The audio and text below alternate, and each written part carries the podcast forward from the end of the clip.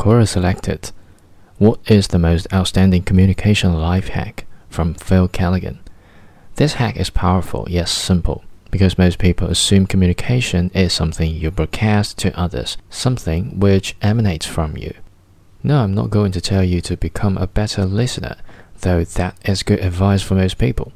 For me, communication involves understanding others, thinking about how you can speak in the language in which they think, and bringing deeply thoughtful responses out of them. To do all of that, you need to ask questions, really good questions. Here's a question that most people don't ask often enough What do you mean? What makes that such a good question? In my opinion, most people, myself included, make too many assumptions about other people. We all assume that other people are like us that they like the things we like and are interested in the things that fascinate us.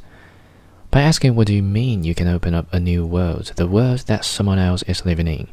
We can all see the same things, but we see some of them more than others, and they hold different meaning for each of us. That's why this one question is a serious shortcut to deeply effective communication.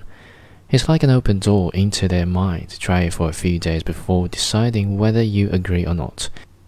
If you want to communicate in an outstanding way and open your mind to amazing new words, ask more questions, especially what do you mean?